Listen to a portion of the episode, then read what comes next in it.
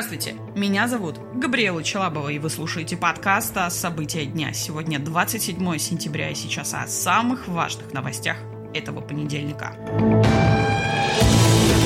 Губернаторам разрешат избираться больше, чем на два срока подряд. Такой законопроект несли в Госдуму. Авторы документа утверждают, что закон приведет систему региональной власти в соответствии с поправками в Конституцию. Кроме того, законопроект дает президенту возможность выносить губернаторам выговоры и предупреждения, а также прекращать полномочия в связи с утратой доверия по любым основаниям. Сейчас сделать это возможно, если есть факты коррупции или конфликт интересов. Законопроект также унифицирует название органов власти в регионах. Официальная должность губернаторов определяется называется как глава региона. Президентами их называть нельзя уже сейчас. Исключение составляет Татарстан.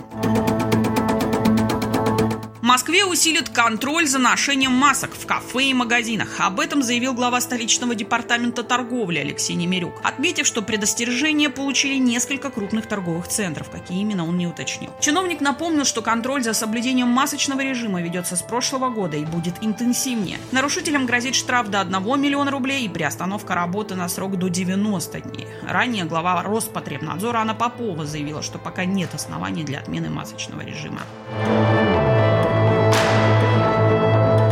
Вакцинированных спутником могут не пустить в США. Об этом сообщила газета «Вашингтон-Пост». По данным издания будут объявлены новые требования к въезжающим в Америку. Иностранцы должны быть вакцинированы препаратами, одобренными либо американскими властями, либо Всемирной организацией здравоохранения. Российский спутник Ви пока не получил одобрения ВОЗ. Новые правила въезда в США вступят в силу в ноябре. Сейчас для поездки в Штаты нужен отрицательный тест на коронавирус. Белый дом и Госдепартамент пока не подтвердили информацию газеты.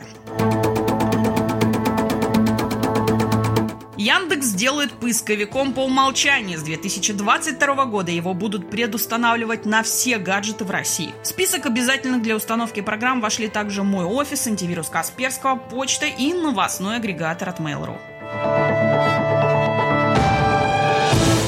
Александр Ширвинд покинул пост художественного руководителя театра сатиры. Он заявил, что никаких сенсаций или скандалов с этим не связано, так как 3 июля срок его договора закончился. Ширвинд возглавил театр сатиры более 20 лет назад.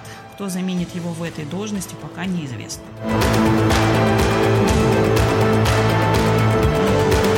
Это подкаст о события дня. Эти и другие новости читайте на нашем сайте и в наших соцсетях.